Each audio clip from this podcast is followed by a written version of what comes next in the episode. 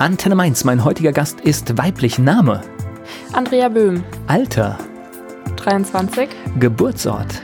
Bad Kreuznach. Beruf? Ja, noch Studentin. Hast du Hobbys? Natürlich. Wäre ja schlimm, wenn nicht. Ich spiele Handball, wobei ich das im Moment so ein bisschen pausiere. Alternative im Moment ist Fitness. Und ich backe und koche sehr gerne, bin viel zu Hause unterwegs, helfe im Weingut. Ja, das ist das, was ich im Moment in meiner Freizeit mache. Und noch ein ganz, ganz neues Hobby, da kommen wir gleich noch drauf. Ne? Gibt es sowas wie ein, wie ein Genau. Lebensmotto? Lebensmotto? Nee, eigentlich nicht. Die Menschen, die jetzt mit dir studieren zum Beispiel, oder wenn du zu Hause im Betrieb, die Familie, die Leute, die mit dir zusammenarbeiten, mit dir zu tun haben, was meinst du, was sagen die? Was macht dich aus? Woran erkennt man dich? Ich lache immer ziemlich viel. Ich bin ehrgeizig und ja, bin eigentlich immer da, wenn Hilfe gebraucht wird zu Hause. Ziehe das dann auch von Anfang bis Ende durch und ja, auf mich kann man eigentlich immer zählen. Das sind sehr gute Attribute. Die rheinhessische Weinprinzessin Andrea Böhm ist hier zu Gast bei Antenne Mainz. Sie ist eine der rheinhessischen Weinprinzessinnen und hier zu Gast bei Antenne Mainz. Bad Kreuznach, geboren, weil, wo kommst du genau her? Ich komme aus Wörstadt, genau, und Bad Kreuznach liegt da gar nicht so weit weg. Und Hätte aber auch Mainz werden können. Ne? Genau, hätte auch meins werden können, aber ich konnte es mir nicht aussuchen. Okay, das heißt, aus irgendeinem Grund gab es eine Entscheidung, dass die Mama dann nach Bad Kreuznach ist. Genau, Okay, und deswegen steht es jetzt im Personalausweis. ja, Aber ansonsten war Kindheit alles Wörstadt. alles Wörstadt. Okay, was macht eine Kindheit in Wörstadt aus? Ja, es ist sehr turbulent aufgrund, dass meine Eltern ein Weingut zu Hause haben. Da laufen ja die Kunden ein und aus, wollen ständig Wein kaufen oder ja, wollen sich einen Ratschlag holen, welchen Wein sie denn für welche Veranstaltungen trinken können und dementsprechend ist immer zu Hause was los und deswegen ist es eigentlich immer total spannend, zu Hause auf einem Weingut aufzuwachsen. Und das heißt, du warst auch von Anfang an da mittendrin. Das heißt, logischerweise, Kinder müssen mitlaufen dann. Genau, von Anfang an. Ich habe noch zwei Geschwister und dementsprechend waren wir dann auch immer zu dritt unterwegs. Und Oma wohnt auch noch zu Hause, also Familie ist immer da zu Hause gewesen und das ist, glaube ich, auch so ein Unterschied zu anderen Familien, weil einfach die Eltern immer zu Hause sind. Familie ist immer da und dementsprechend ist immer was zu Hause los. Ja, und mehr Generationen auch. Das haben wir heute immer, immer seltener. Gibt es eigentlich ja kaum noch, ne? Ja, wobei, also in Weingütern sieht man das oft. Ja, das ist dass, ja. die, dass die Großeltern noch zu Hause sind, aber ansonsten ist es doch so, dass oft die Kinder dann doch weiter wegziehen und dann dort vielleicht auch selbst wieder Kinder kriegen und die Großeltern sind dann oft weiter weg. So, was ist denn die erste Lese, an die du dich erinnern kannst, wo du mit dabei warst, sein je. durftest? Also die erste Lese, das war, also wann das war, weiß ich leider nicht mehr, aber ich kann mich noch daran erinnern, dass ich dann mit meinem Papa auf dem Traktor in die Weinberge gefahren bin und dort fährt ja die Lesemaschine und dann durfte ich auch als kleines Kind auf der Lesemaschine mitfahren. Das war dann auch immer ziemlich spannend. Abenteuerlich, ne? Sehr abenteuerlich, es ist sehr laut, sehr hoch und man hat eine sehr schöne Aussicht. Ja. Nein, Und ich glaube, aus der Perspektive heute ist es natürlich gar nicht mehr so hoch, aber aus der, aus der Perspektive, wenn man so klein ist, ist Genau, das wahrscheinlich die, die tierisch hoch. Stufen, um da hochzukommen, die sind sehr groß und bis man da mal oben ist, das dauert schon einen Moment. Aber im Prinzip war das so, in dem Moment, wo du dabei sein konntest, warst du einfach dabei, weil natürlich der Wein muss geholt werden, ne? Die Trauben. Genau, der Papa, der ist dann immer mit dem Traktor in den Trauben reingefahren und dann hat man die Chance genutzt. Der kam dann halbe Stundenweise und dann bin ich auf den Traktor mit draufgesprungen und dann sind wir in die Weinberge gefahren. Jetzt hast du gleich Weingut gesagt. In Rheinhessen ist es ja durchaus üblich, dass das früher gar nicht nur Weingüter waren, sondern so, so eine Mischlandwirtschaft. Wart ihr immer ein Weingut oder? Nee, wir waren auch so ein typischer Mischbetrieb in Rheinhessen. Wir hatten früher noch Tiere, aber auch vor allem Gemüseanbau. Wir hatten Spargel, Kartoffeln, Getreide und das kann man so in dem Maße nicht mehr machen. Also wir mussten uns dann auch auf etwas konzentrieren und da war ja der Weinanbau im Fokus mit einer angeschlossenen Brennerei und das haben dann meine Eltern weitergemacht und alles andere blieb dann Aber schon lange, die Landwirtschaft ist auch schon länger jetzt weg, ne? Mm, Nee, das habe ich auch noch mitbekommen. Okay. Also ich bin mit Nee, der Oma auch noch früher Spargelstechen gewesen, aber das ist jetzt bestimmt schon über 15 Jahre her. Also ihr seid im Prinzip zu Hause in dem Betrieb ja genauso umgeschwenkt, als, als halt hier auch in Rheinhessen das mit dem Wein wieder losging, als das wieder. Genau, ja. Okay. Ja, das ist klare Entscheidung. Ich glaube, da sind aber auch viele froh, dass sie das gemacht haben, oder? Ja, also Wir freuen also uns der, natürlich der auch. Spargel ist ja noch eine Sache, aber was da früher halt mit Ja. Tieren, mit sonst was, was da alles war. Und das waren ja lauter Sachen, da hatte man dann tausend Sachen, die sich alle nicht wirklich gerechnet haben. Ne? Ja, das stimmt. Ja. Gleich geht's weiter im Gespräch mit Andrea Böhm. Sie ist rheinhessische Weinprinzessin und kommt auch aus einem Weingut. Andrea Böhm ist hier zu Gast bei Antenne Mainz. So, und heute wird Wein gemacht. Heute wird Wein gemacht, genau. Und das heißt, du bist dann auch tatsächlich auch in der Jugendzeit und das war immer, äh, Lesezeit war auch, man ist dabei, das ist selbstverständlich. Ja, auf jeden Fall, weil dann auch gerade in der Lesezeit, man hat ja dann den Federweißen, ein Saisonprodukt und dann kommen halt wirklich alle aus dem Ort und wollen dann Federweißen kaufen und dann muss erst recht jemand auch zu Hause sein. Und das war dann auch früher immer meine Aufgabe, wenn dann die Kunden kamen im Herbst, dann durfte ich den Federweißen verkaufen oder die Trauben und da hat man wirklich jemanden gebraucht, der von morgens bis abends da steht, weil die Leute, die haben da Schlange gestanden. Und ich sag mal, das ist jetzt vielleicht anders als bei deinen Freundinnen, die ganz normal irgendwie, Eltern sind arbeiten gegangen, die hatten natürlich nicht diese Beschäftigung in diesem Ausmaß, oder? Genau, und deswegen, wenn wir uns verabredet haben, ich mit Freunden, dann sind sie auch meistens zu mir gekommen, weil bei uns war es halt immer spannend. Wir hatten den Platz zum Spielen, aber es war halt wirklich immer was los und dementsprechend war es schon abenteuerlich bei uns zu Hause und die waren dann vielleicht auch mal froh, dass sie mal was sehen können, weil zu Hause ist ja nicht viel passiert. Ja, genau. Aber das heißt, zwischendrin warst du dann trotzdem die Verantwortliche, die dann, wenn, wenn jetzt der Kunde kam, auch irgendwas machen Genau, musste. das war oft dann auch so, wenn ich Freunde da hatte und trotzdem jemand kam, dann war natürlich der Kunde im Vordergrund und dann musste die Freundin oder wer auch immer dann da war, äh, kurz warten. Keine Rücksicht, ne? Nee. Ich glaube, wenn ich das aus unserem ersten Gespräch richtig in Erinnerung habe, ihr habt auch noch Gastronomie, ne? Ja, noch Also- nicht ganz so lange, ungefähr 12, 13 Jahre.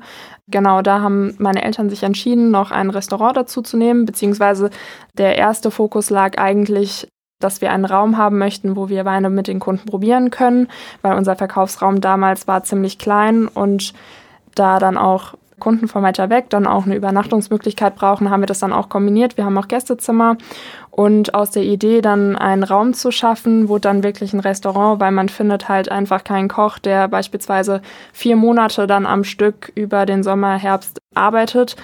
Dementsprechend haben sie sich dann für ein Restaurant entschieden, weil wir dann wirklich mit Personal über das ganze Jahr beschäftigen können und dementsprechend findet man auch schneller Personal. Also nicht, nicht dieses, gibt ja viele, die diese Straußwirtschaft machen. Straußwirtschaften, genau, Ja. das war erst auch eine Idee, aber jetzt ist es ein Restaurant geworden. Okay, das heißt, das ist nochmal richtige Arbeit. Genau. Rund um die Uhr und auch an Feiertagen, Wochenende, da kommt dann auch noch das dazu. Naja, und Gastronomie ist auch hart, ne? Also das ist jetzt kein Zuckerlecken, ne? Genau, ja. Und das heißt, was, was gibt's bei euch? Das heißt, neben dem eigenen Wein nehme ich mal an. Genau, also wir haben typisch deutsche Küche, mediterran angehaucht. Genau, also so ein bisschen nicht das typische Schnitzel Pommes und was es noch alles gibt, sondern dann schon ein bisschen gehobener, mediterran und das kommt ganz gut an Rheinhessen. Und der Vorteil ist dann, wenn ich bei euch jetzt zum Beispiel essen gehe und sage, was für einen Wein soll ich denn dazu trinken, dann kriege ich eine gute Antwort. Ja, ich gehe davon aus. Also wir geben uns alle Mühe und wir haben auch auf unserer Karte immer schon direkt eine Weinempfehlung stehen. Dementsprechend können dann auch die Gäste schon direkt schauen, welcher Wein passt dazu.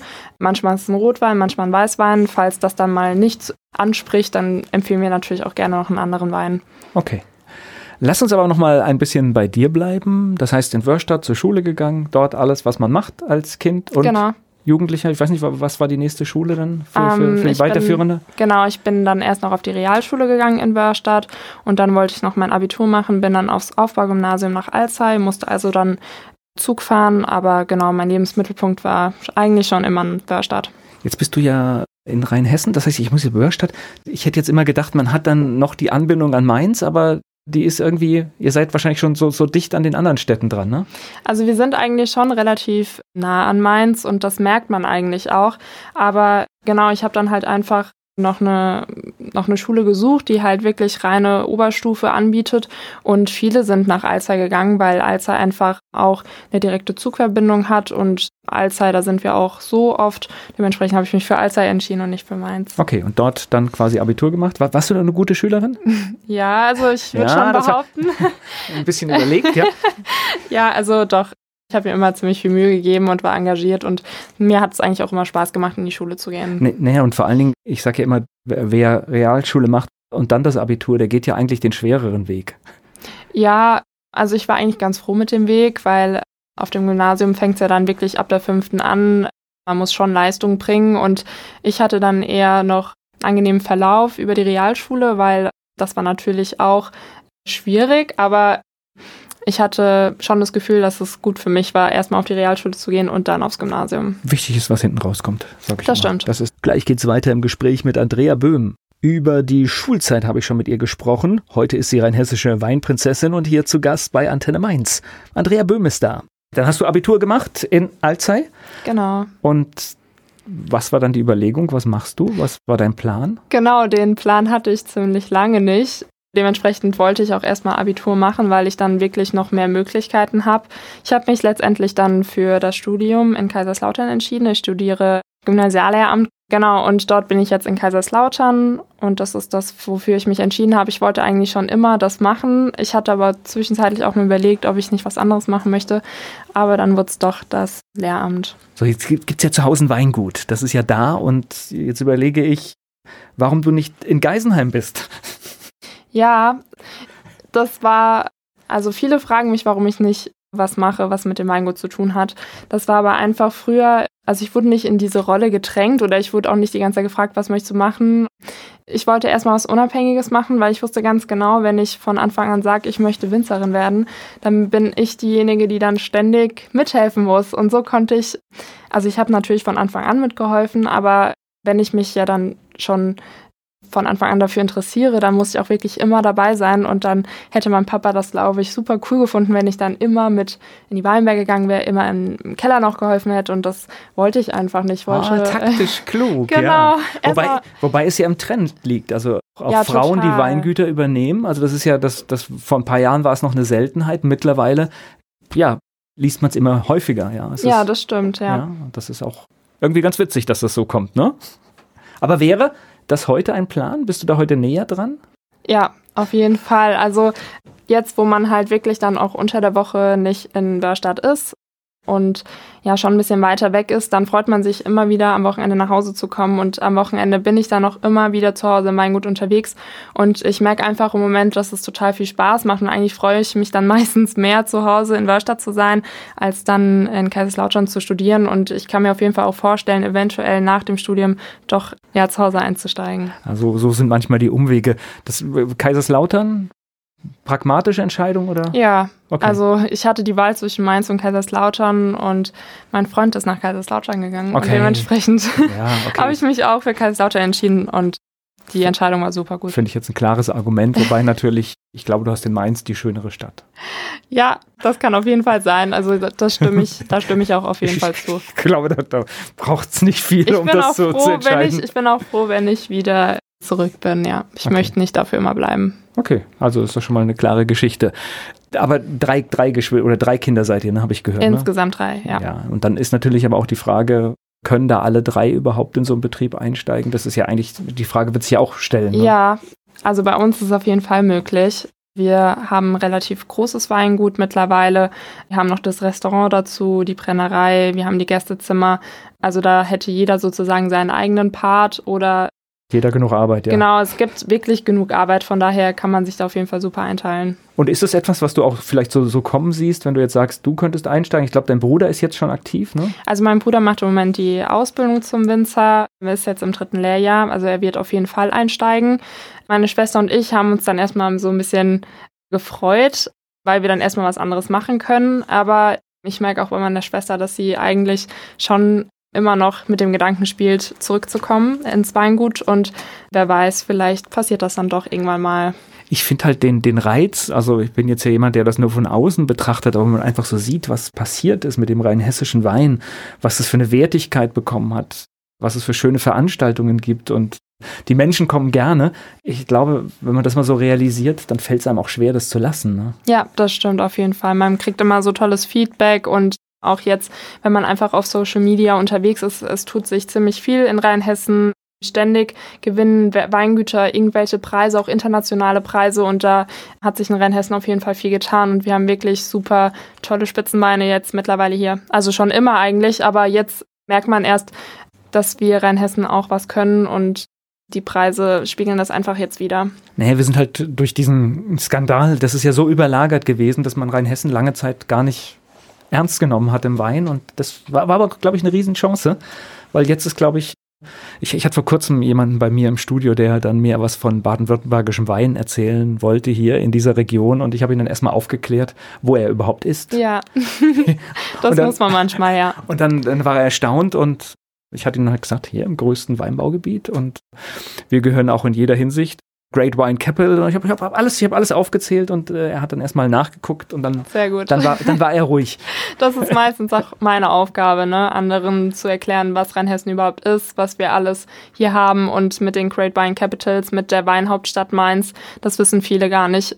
Auch Leute, die direkt hier wohnen, wissen das oft nicht und dann finde ich es immer ganz witzig, wenn ich ihnen das dann erzählen kann. Also ich finde ja mit den wohlklingenden Namen, mit denen Mainz und Rheinhessen auf einer Liste steht, ich finde es echt wir machen da nichts draus. Also hm, normalerweise müssten wir das, eigentlich. wir müssten das, ja, ich glaube, das kommt auch noch, aber wir müssten das viel größer vor uns hertragen, weil äh, das sind ja tolle Namen mit, mit auf jeden äh, Fall, ja, also mit wirklich mit Weltklasse.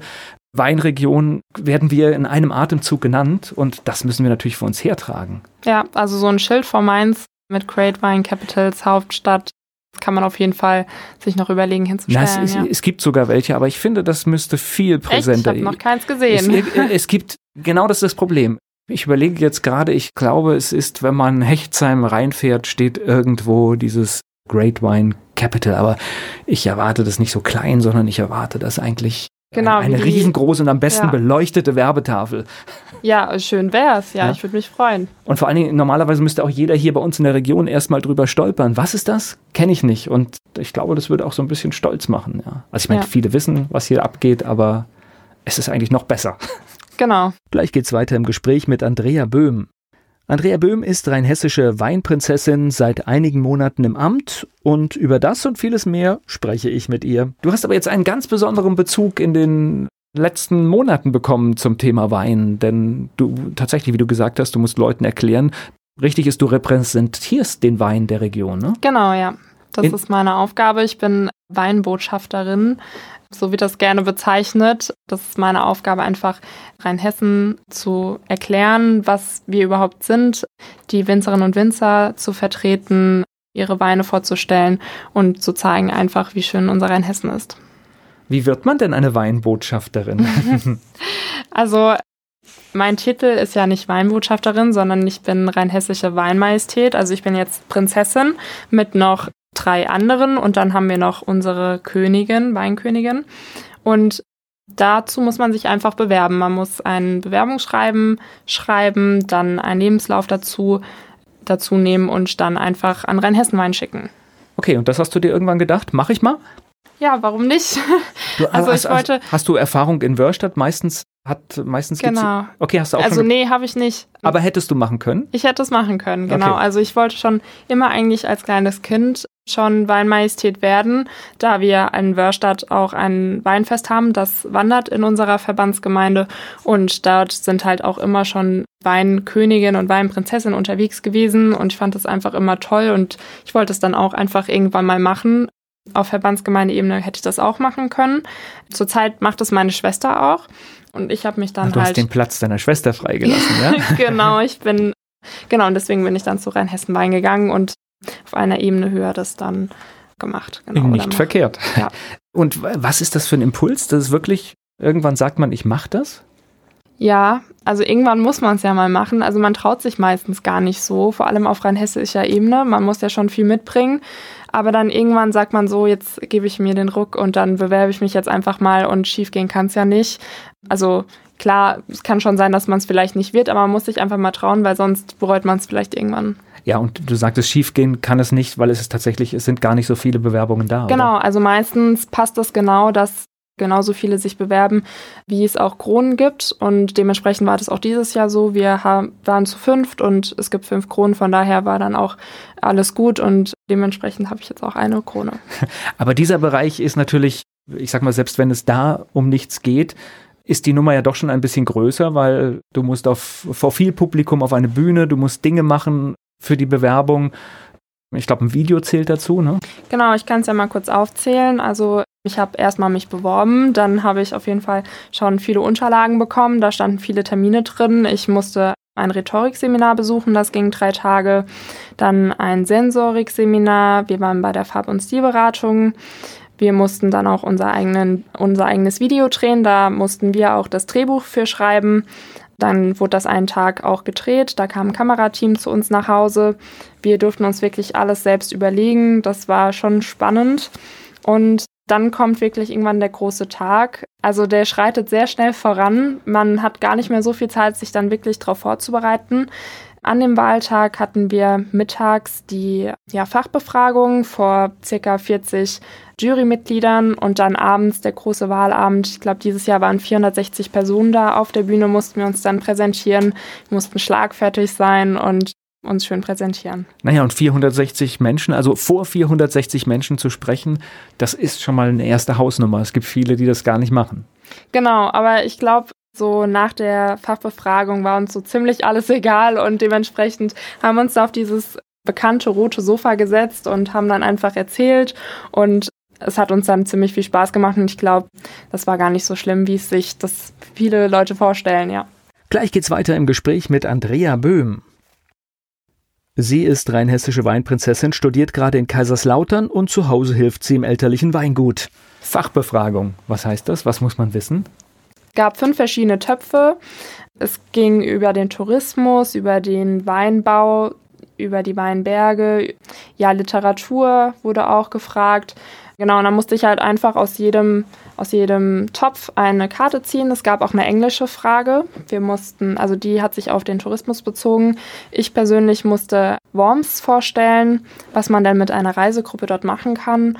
Und genau, dann wurden noch ganz viele andere Fragen im Nachhinein gestellt. Jetzt weiß man ungefähr, was da kommt, weil jetzt könntest du ja alles Mögliche vorbereitet haben, aber jetzt hast du nichts über Worms gelesen und dann stehst du da. Ja, das ist gar nicht so einfach man bekommt schon so ein paar Tipps. Wir haben diese fünf Töpfe und dann weiß man aber leider nicht, auf welche, welche Inhalte es geht. Also ich wusste dann Tourismus und dann hat man sich halt einfach Literatur geschnappt, Unterlagen geschnappt und dann hat man sich so ein bisschen schlau gelesen. Okay. W wäre jetzt Oppenheim gekommen, hättest du dann auch was gewusst? Ja. Okay. Doch, das hätte ich wahrscheinlich noch spontan hingekriegt, ja. Aber also auch wenn man in, aus Rheinhessen kommt, ist es gar nicht so einfach, wirklich über alles Bescheid zu wissen. Das kann auch niemand. Und man muss sich wirklich, obwohl wir alle aus Rheinhessen kommen, alle Weingüter haben und so ein bisschen Background haben, man muss sich einfach vorher schon noch ein bisschen schlau machen. Also ich kann das nur sagen, ich sehe manchmal irgendwie, wenn, wenn man fährt und dann sehe ich auf einmal ein Ortsschild und das ist ein Ort, habe ich noch nie was von gehört. Ja, das kommt durchaus vor, ja. Und ich denke, ich lebe lange genug hier, dass ich vieles kennen müsste und ich meine auch vieles zu kennen, aber es gibt immer wieder noch mal so eine kleine Überraschung, dann gibt es dann doch noch irgendwie ein 700 Seelendorf. Aber das ist gerade das Tolle, man entdeckt noch trotzdem viel in Rheinhessen, obwohl man sich eigentlich ziemlich gut auskennt und ich kann es eigentlich nur jedem empfehlen, schnappt euch mal so Tourblätter, also wir haben Radtouren, in so Flyern. Man muss die einfach mal aufschlagen und dann einfach mal sich am Wochenende Zeit nehmen und Rheinhessen entdecken. Und es gibt so viele tolle Geschichten. Also wir, wir hatten äh, in, in, in dem Dorf, äh, aus dem ich komme, da gab es vor, ich weiß, es war 2016, ist es glaube ich entstanden, ist auch egal, wo vier Gemeinden was zusammen gemacht haben. Also Gaubischofsheim, Hagsheim, Zornheim und Mainz-Ebersheim. Ja. Und das ist total witzig, obwohl das alles in der Nähe ist, war man an den anderen drei Orten, aus denen man nicht kam, eigentlich noch nie auf einem Weinfest oder hat dort den mhm. Wein getrunken. Und es und das war total irritierend und dann auf einmal andere Leute auch im eigenen Ort zu sehen, weil man kennt dann irgendwie doch alle Gesichter irgendwie mit der Zeit. Und ich fand das sehr spannend, wo man einfach merkt, wirklich manchmal ganz bewusst, einfach mal zwei, drei Orte weiter, oft nur und schon ist es ein Erlebnis. Genau, und da gibt es wirklich viel zu entdecken. Also ja. So, Fachbefragung, das heißt, man steht vor wie vielen Leuten? Ja, ungefähr 40 waren dieses Jahr dran, ja. Und was qualifiziert diese Leute, die dich fachbefragen dürfen? Also die kriegen eine Einladung, die sind ganz besonders ausgewählt. Da kann nicht jeder sich dazu entscheiden, Jurymitglied zu sein. Das sind vor allem Vorsitzende aus verschiedenen Gremien, verschiedenen Verbänden. Es waren auch ehemalige Weinmajestäten da, die zum Teil auch schon deutsche Weinmajestät waren. Und die Jury ist bunt gemischt gewesen. Okay. Ja, schon überlegt, ob ich mich mal bewerbe. Aber kann man ja nicht, hast du ja gerade gesagt. Man wird berufen. Ja, ja okay. Genau, dann, man kriegt eine Dann vergessen wir das. dann, dann, dann, dann, dann ist es so. Sie können es ja mal versuchen. Ja. Und dann steht man da vor den, äh, vor den 40 Leuten und hofft, dass das gut geht mit der Frage. Genau, ja. Ja. Und Englisch weiß man, es kommt eine englische Frage, das ist eigentlich. Das war so uns im Vorhinein klar. So, und dann kommt der große Abend. Dann kommt der große Abend, genau. Also ich war recht gechillt, sage ich jetzt mal. Ich war eigentlich froh, dass die Fachbefragung rum war, weil da muss man ja dann schon ziemlich gut abliefern. Abends natürlich auch.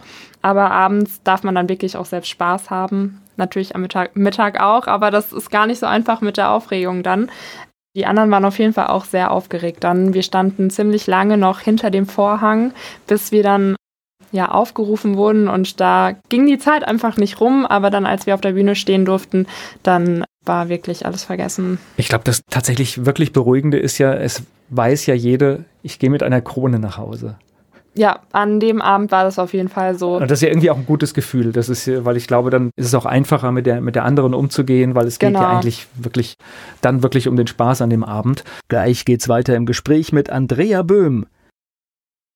Andrea Böhm ist hier zu Gast bei Antenne Mainz. Ich spreche mit ihr, wie das so läuft als rein hessische Weinprinzessin. Macht man trotzdem so eine Überlegung, wer könnte die Königin werden? Überlegt man das? Gibt es da Wetten untereinander? Also unter uns nicht, vielleicht machen das andere, aber wir wurden einfach im Vorhinein schon so Freundinnen. Wir hätten es jedem gegönnt. Letztendlich wurde es dann die Eva aus Wellstein.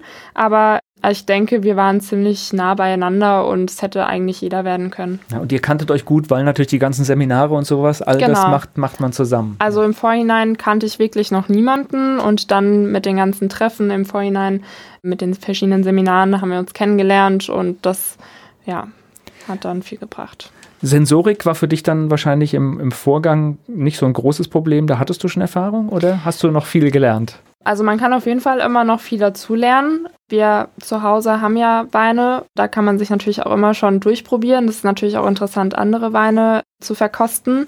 Aber wir haben auch ja, verschiedene Aromen nur gerochen aus schwarzen Gläsern. Es war gar nicht so einfach. Und das ist nicht so das ganz typische, was man dann im Weingut vielleicht macht, sondern wir haben wirklich gezielt verschiedene Aromen versucht herauszufinden und zu erraten und das war dann schon ziemlich spannend. Das schwarze Glas ist gemein, ne? Das schwarze Glas ist sehr gemein, weil man kann dann oft auch schon Rotweine von Weißweinen gar nicht mehr unterscheiden. Ja, vor allem, also kalter Rotwein ist chancenlos, ne? Ja, das ist wirklich schwierig. Und selbst Profis scheitern, scheitern Das da. stimmt, ja. Und wir haben uns darüber schon unterhalten, aber es ist so mein Thema, dieses so Früchte oder manchmal, das kriege ich hin, aber dann, wenn dann immer dieses kommt, grüne Paprika oder was, Kräuterwiese oder aber was. Das, also, oh. das mit den Früchten, also wenn man das schon kann, ist doch gar nicht so schlecht. Okay. Ja? ja jetzt, ja. Baust, jetzt baust du mich ein bisschen auf. Wobei meine grobe Kategorie ist, schmeckt und schmeckt nicht und das ist etwas, womit, das ist die Hauptsache, wo, womit ich ganz gut fahre, weil meistens hat man irgendwie auch so ein Gefühl für das, was eigentlich in Ordnung ist und was gut ist. Ja. Genau, also wenn man schon weiß, ob einem den, den Wein schmeckt oder nicht, dann ist es eigentlich schon ziemlich gut und ich finde, das ist einfach die Hauptsache. Euer Video, das ihr dann gedreht habt, was, was, was hast du gemacht beim Video? Ich habe eigentlich so mein Leben gezeigt, ich habe meine Hobbys gezeigt, ich habe mit meiner Schwester im, im Feld, im Weinberg Sport gemacht. Das heißt, die wir Familie musste herhalten für. Genau, wir sind mit der ganzen Familie Fahrrad gefahren, was wir dann auch im Sommer gerne am Wochenende machen. Ich habe gebacken und gekocht in der Küche bei meiner Mama. Ich habe im Restaurant geholfen. Das wurde dann auch alles gefilmt. Ich habe in der Vinothek den Schrank eingeräumt, also die Regale, die Weinregale. Und genau, ich habe eigentlich genau das gezeigt, was ich sonst auch in meinem ganzen Leben mache. Wie lang ist der Film? Oh, der ist, glaube ich, so um die fünf Minuten. Kann oh. man sich auch auf YouTube angucken. Und wie lange habt ihr gebraucht dafür? Einen halben Tag. Okay, na geht ja sogar noch. Das genau, weil der andere halbe Tag war dann schon jemand anderes wieder dran. Also okay. ich hatte, ich glaube, von morgens von 9 bis 14 Uhr und dann um 15 Uhr ging es dann bei der Rumina weiter. Aber es ist immer verrückt, wenn man so, so, so überlegt, macht man stundenlang rum und nachher ist es dann einfach putsch, genau, vorbei das an einem. Sind dann ne? wirklich nur so kleine Szenen. Okay. Und der Film wurde dann auch an dem Abend gezeigt? Der wurde an dem Abend gezeigt, einfach um auch uns vorzustellen vor den Gästen. Und jetzt mittlerweile ist er auf YouTube zu finden und genau. Was ist das für ein Gefühl, wenn man, äh, ich nehme an, es ist große Leinwand, fast 500 Leute. Das ist auch ein komisches Gefühl, wenn dann der Film über einen läuft, oder? Ja, das stimmt. Ja. Sehr komisch, aber ich durfte ihn ja vorher schon gucken, als Premiere sozusagen. Und dementsprechend, der Film war wirklich so schön, da habe ich mich eigentlich nur gefreut, dass ich den anderen Leuten das dann auch zeigen kann. So, und dann läuft der Abend. Erzähl mal, das heißt, wie funktioniert das? Wie kommt es zu dem Ergebnis? Zu dem Ergebnis? Ja, was, was, was für ein Spannungsbogen passiert da? Genau, also wenn wir uns dann alle vorgestellt haben, jeder musste dann auch auf die Bühne, dann musste danach die Jury ja bewerten. Die Jury am Abend war dann auch dieselbe wie am Mittag und die hatte dann schon den Eindruck am Mittag und dann am Abend sollte sich das bestätigen oder vielleicht auch nochmal ändern. Und dann haben sie ihre Stimme abgegeben. Sie mussten ein Kreuzchen setzen, das wird dann eingesammelt und dann wurden die Stimmen gezählt. Okay. Und dann wartet man auf das Ergebnis. Dann wartet man aufs Ergebnis, aber das hat gar nicht so lange gedauert. Okay, wie läuft das dann? Das heißt, es werden erst die Prinzessinnen bekannt gegeben? Genau, es wurde immer gesagt, rein hessische Weinprinzessin ist und dann wurde ein Name aufgezählt und das wurde dann viermal gemacht. Und Wann genau, warst du dran? Ich war, glaube ich, die dritte. Okay. Oh. Genau, aber ähm, also das Ranking oder, oder die Reihenfolge sagt nichts. Ähm, nee, ist schon klar, aber aus. es ist natürlich. Äh, aber es ist spannend, weil man wartet einfach, man wartet auf den Namen. Genau, ähm, ich denke, beim ersten Mal denkt man schon, jetzt kommt mein Name. Beim zweiten ja. Mal, jetzt könnte mein Name kommen. Genau. Und, und natürlich, äh, und ja. für die vierte ist es dann besonders. Sehr äh, spannend. Äh, ja, klar. Sehr spannend, genau. Und wenn dann vier Prinzessinnen genannt wurden, dann wird dann auch nochmal die Königin genannt. Okay, ja, klar. Das ist ja dann das, genau. was am, am, Schluss übrig bleibt. Ne? Das ist genau. ja dann äh, in dem Fall zwar. Glückliche am Ende, ja. Äh, genau, so ist das. Gleich geht's weiter im Gespräch mit Andrea Böhm. Wir sprechen gerade über die Veranstaltung zur Wahl der rheinhessischen Weinmajestäten. Wir haben schon eine Menge erfahren, wie der Abend ablief und jetzt interessiert mich, ob dann doch noch gefeiert wurde. Andrea Böhm ist hier zu Gast, sie ist die rheinhessische Weinprinzessin. Genau, danach wurde dann noch gefeiert. Gar nicht mehr so lange in, in, also in dem Raum, wo wir waren. Wir waren ja in, in Worms. Viele sind dann mit den Reisebussen, also wir hatten wirklich Fanbus dabei. Die, in denen sind wir dann auch mit nach Hause gefahren und dann Also hattest Wörstadt mit dabei, weiter. ja? Genau, ich hatte Wörstadt mit dabei und dann ging es halt zu Hause weiter. Dann haben wir zu Hause noch ein bisschen gefeiert. Wann gab es den ersten Wein? Den ersten Wein? An diesem Tag? Eigentlich schon morgens. okay. Oh. Wir haben, wir haben schon Sekt getrunken, bevor es in die Fachbefragung ging. Und dann in der Fachbefragung am Mittag mussten wir auch unseren Lieblingswein vorstellen. Also hatten wir dann wieder einen Wein zum Trinken. Und am Abend gab es dann auch Wein. Wir mussten dann auch wieder Weine vorstellen. Und die meisten Weine haben wir dann am Abend getrunken. Okay, was ist dein Lieblingswein gewesen? grüner Adelfränkisch. Das ist eine historische Rebsorte, die kennt fast niemand. Ja. Und das macht es halt gerade so spannend. Und jetzt musst du auch was darüber erzählen. das grüner dachte ich mir. Grüner Adelfränkisch, okay. Genau, ich kann ja mal kurz die kleine Geschichte erzählen, die ich dann auch an dem Tag erzählt habe. Ja, sehr ähm, gerne. Genau, also es hat damit angefangen, dass ein Winzer an der Nahe ja einen Rebstock zu Hause stehen hatte und der wusste nicht, was das für eine Rebsorte ist. Und dementsprechend wurden dann Forschungen am Gallweiler Hof unternommen. Und dort gab es ganz historische Rebbücher, botanische Bücher. Da waren wirklich, da war jede Rebsorte gezeichnet mit Blättern, mit Trauben. Und dann hat man so herausgefunden, was das für eine Rebsorte war. Aber in diesem Buch waren ja viele, viele andere Rebsorten noch drin, die man immer noch nicht kannte. Und dann wurde ein Aufruf gestartet, deutschlandweit. Alle sollten sich doch bitte melden, die auch noch unbekannte Rebstöcke zu Hause haben. Und dann kamen wirklich 400 Antworten zurück und 200 davon waren dann auch historische Rebsorten und darunter war auch die Rebsorte Grüner Adel Fränkisch, wiederentdeckt im Steigerwald. Und wir fanden die Rebsorte wirklich total spannend und dann hat mein Papa gesagt, so die Rebsorte möchte ich auch zu Hause anbauen. Und jetzt haben wir zurzeit die größte zusammenhängende Fläche weltweit von dieser Rebsorte. Okay, das hört sich gut an. Ja. ja.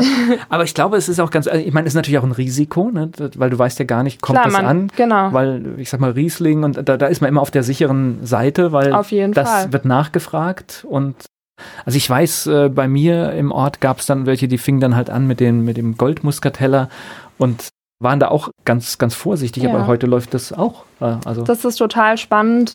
Viele Weingüter steigen jetzt auch ein mit den historischen Rebsorten und viele möchten halt einfach das Kulturgut erhalten und das ist halt dann eine gute Möglichkeit mit historischen Rebsorten und viele finden das gerade deswegen spannend und probieren auch unsere Weine und kommen deswegen auch zu uns. Ja klar, also das ist ja, hört sich ja wie eine Einladung auch an. Das heißt aber bei euch ist dann, ihr, ihr habt auch ganz viele Sorten, nehme ich an. Ihr habt viel Fläche? Wir haben äh, über 30 Hektar und wow.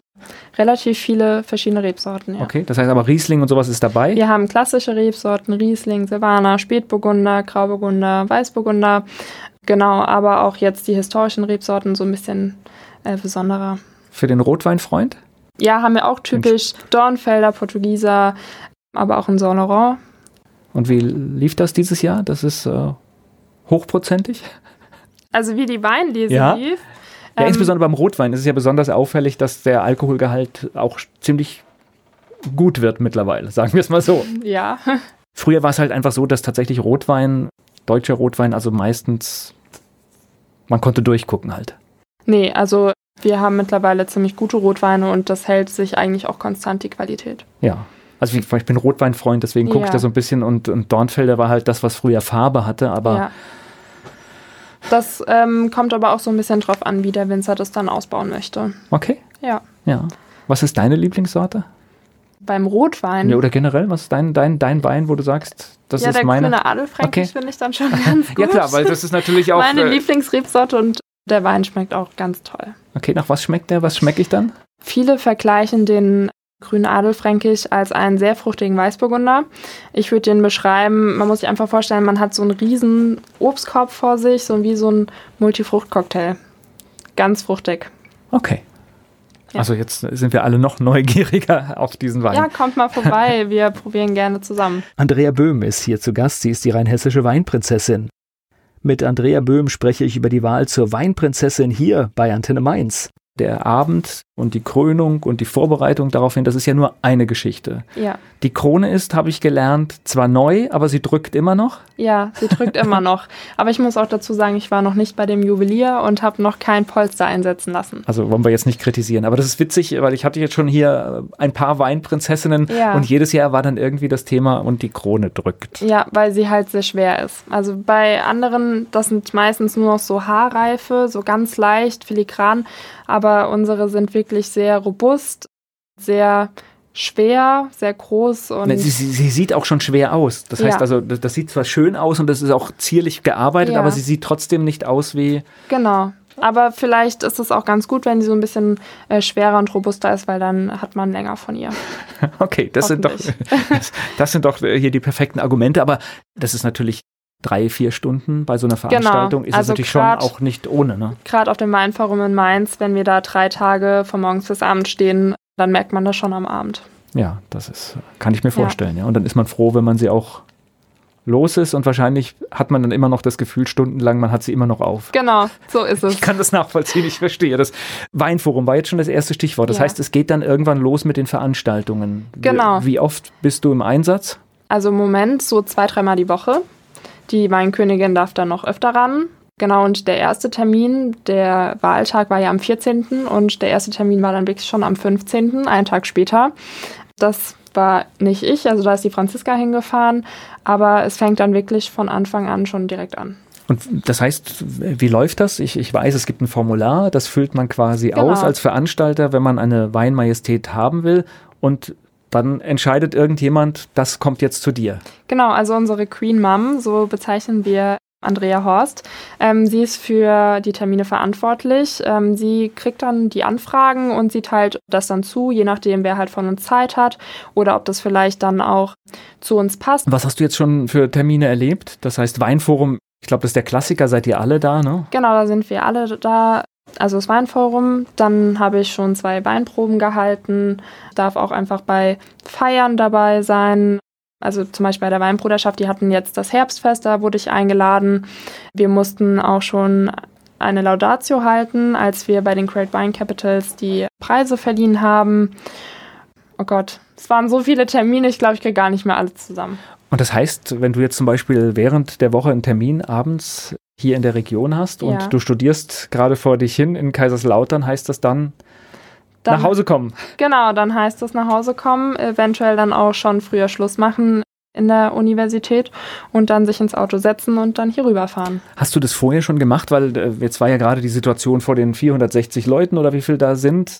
Aber es ist ja generell, jede Veranstaltung ist Sprechen vor Publikum. Das stimmt. Bist du das durch das Weingut ein bisschen gewöhnt oder, oder ist das für dich jetzt auch eine neue Erfahrung?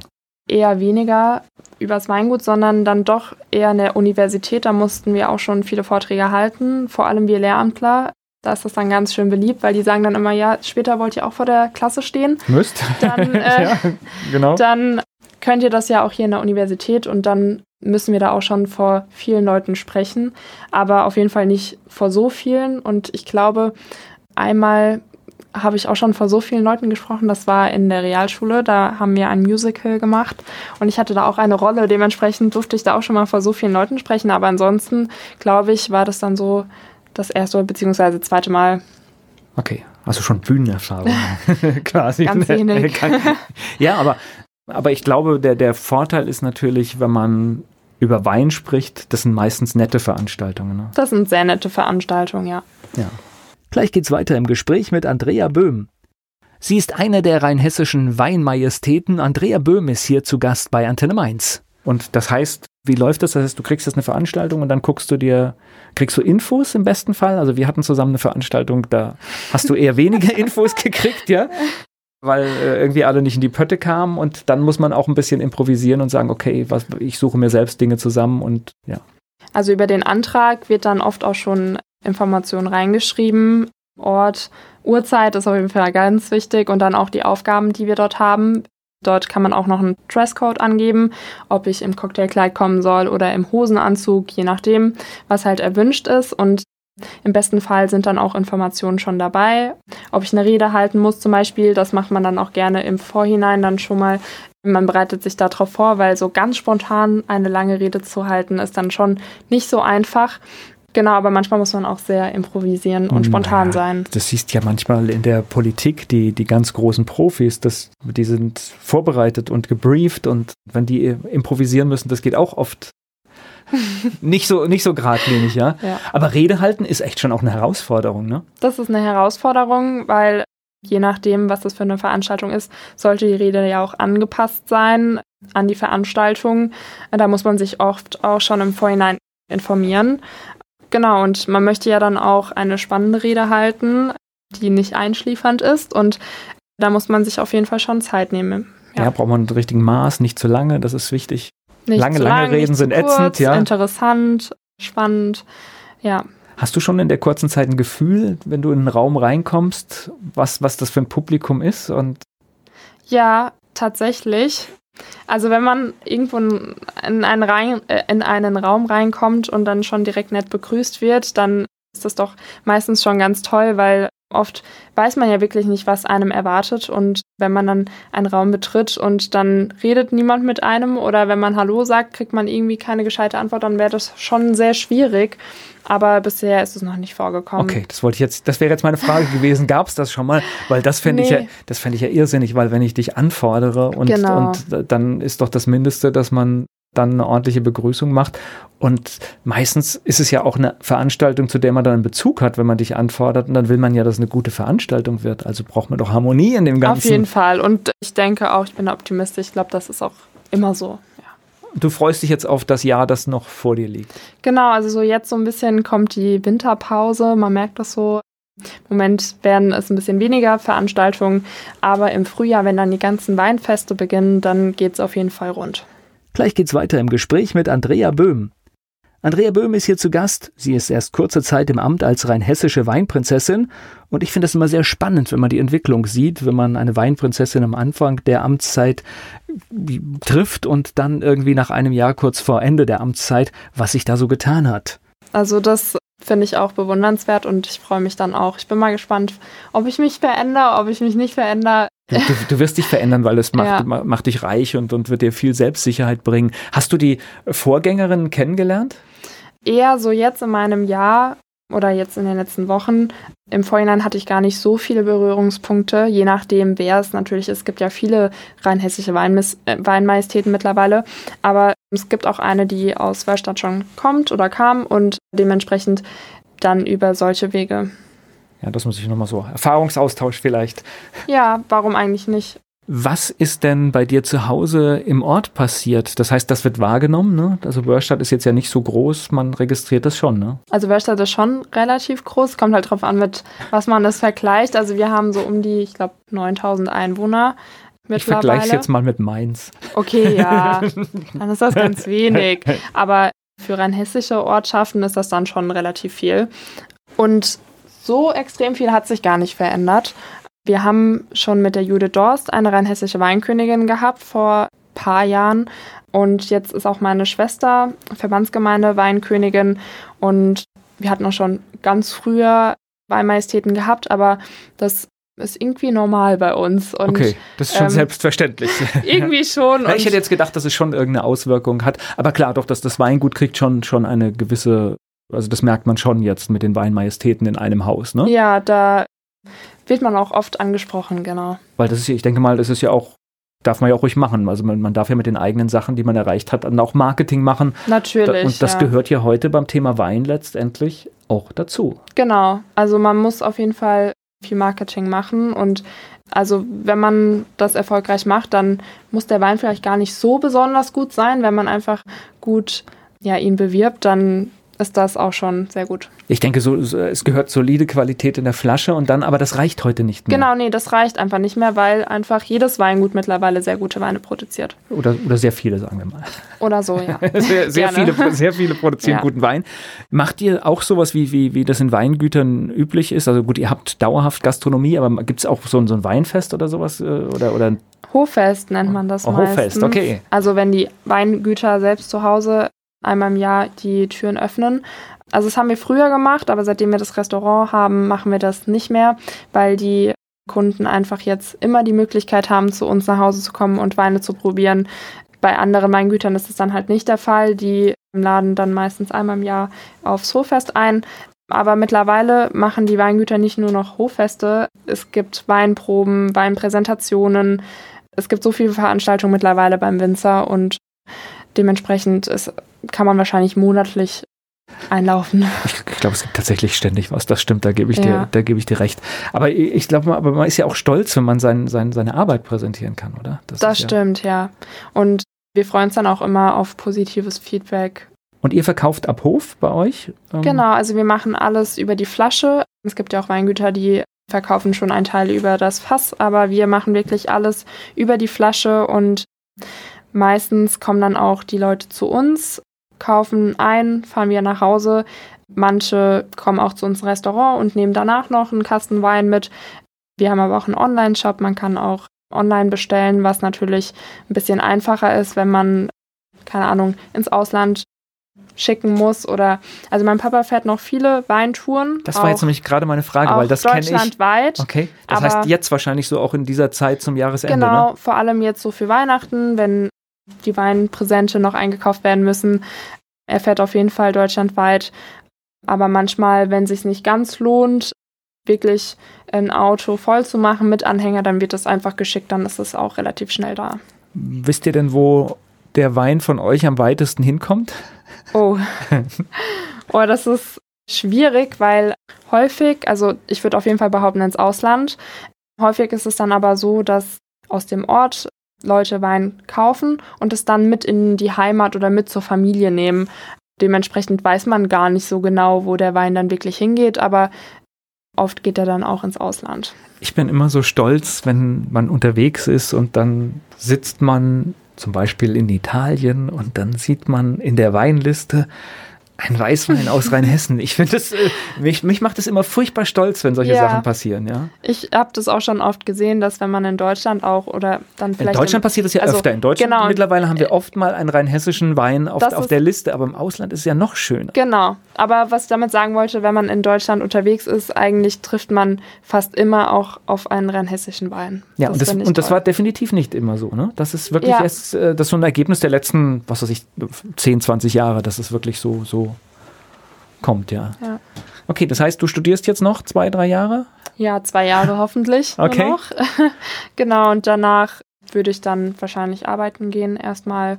Also ähm, schon den, schon den Job Den äh, Job erstmal annehmen, okay. genau. Was, was, was, studierst du? Was, was willst du genau werden für? Also ich studiere Gymnasiallehramt mit den Fächern Geografie und Biologie.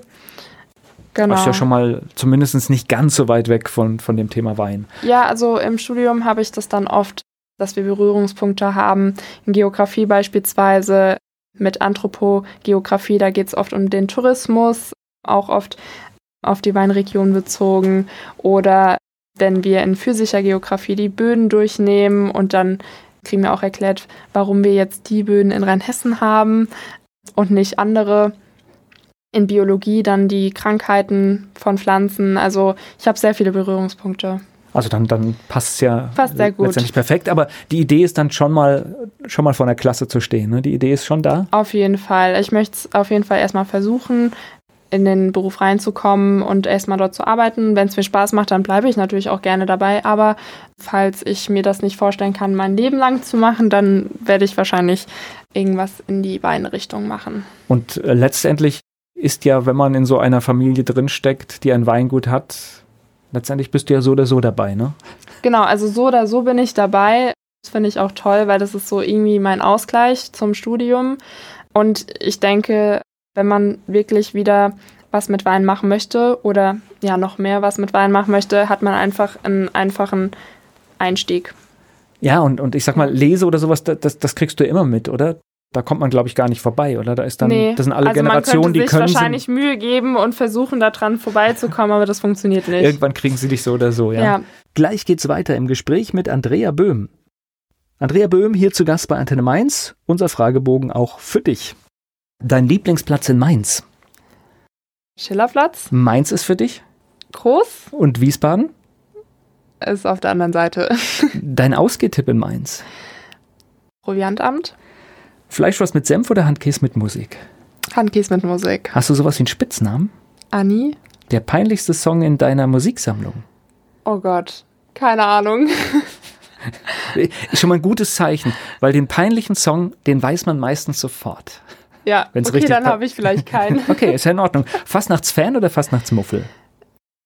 so eine Mischung, aber eher Fastnachtsmuffel. Was meinst du, muss eine echte Mainzerin mal gemacht haben?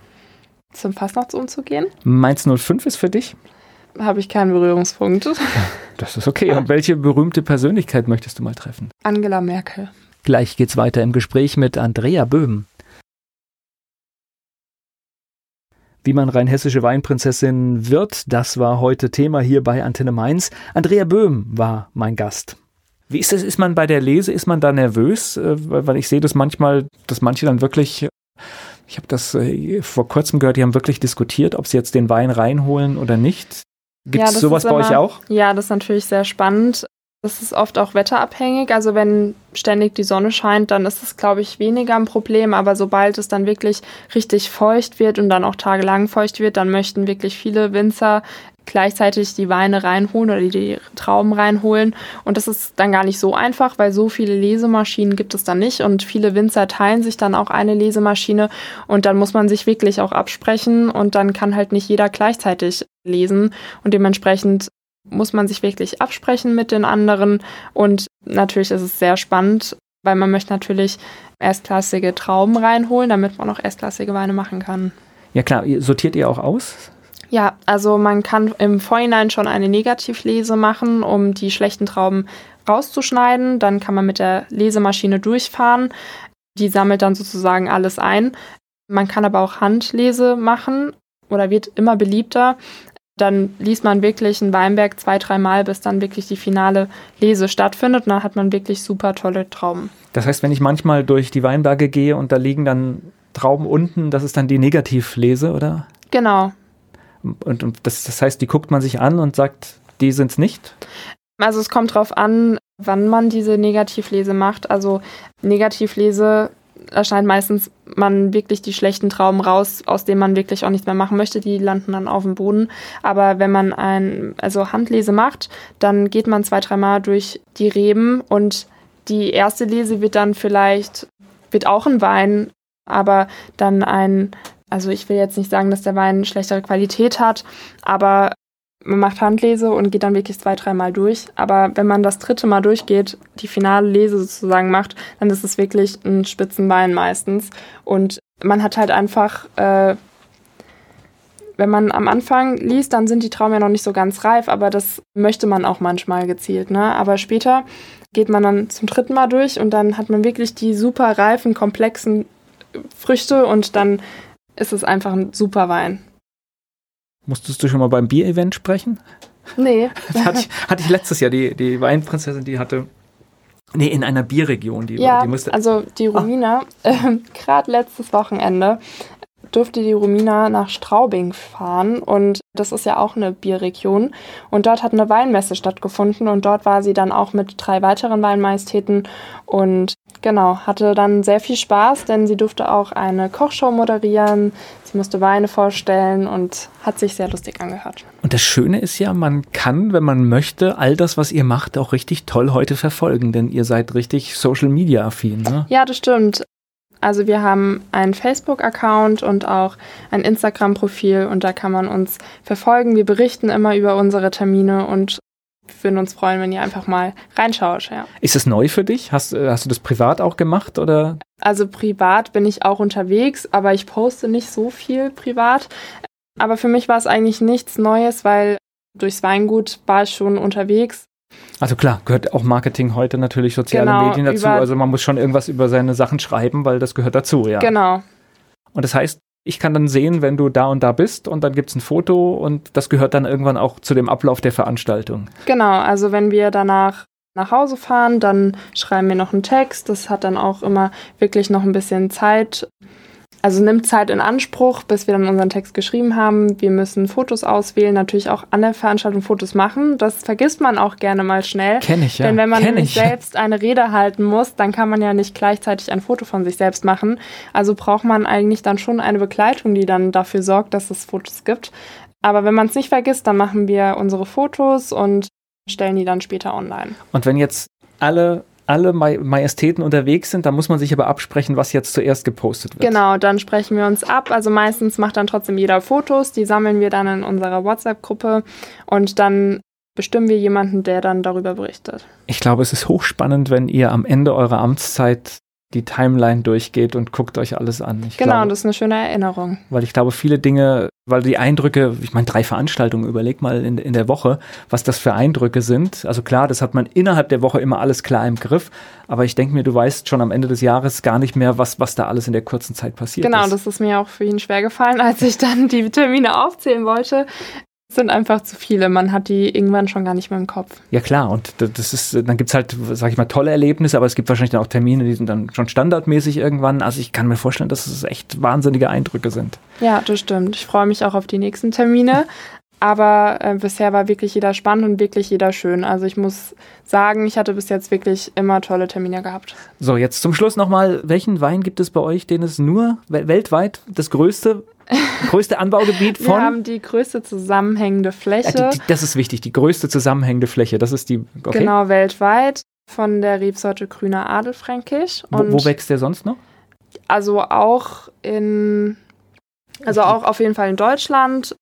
Ich bin mir nicht sicher, ob es auch in Österreich. Ich, ich finde, es, es, klingt, es klingt so, als, wenn's, als wenn das nach Österreich auch mitgehört. Genau. Ja? Aber so viele Weingüter haben gar nicht die Rebsorte. Also da muss man schon ein bisschen suchen. Okay. Das heißt also, auch das ist ein Weg in Rheinhessen wert. Genau. Dann wünsche ich dir noch ganz, ganz viele äh, tolle Termine in deiner Amtszeit und bedanke mich für das Gespräch. Danke auch. Vielen Dank für die Einladung.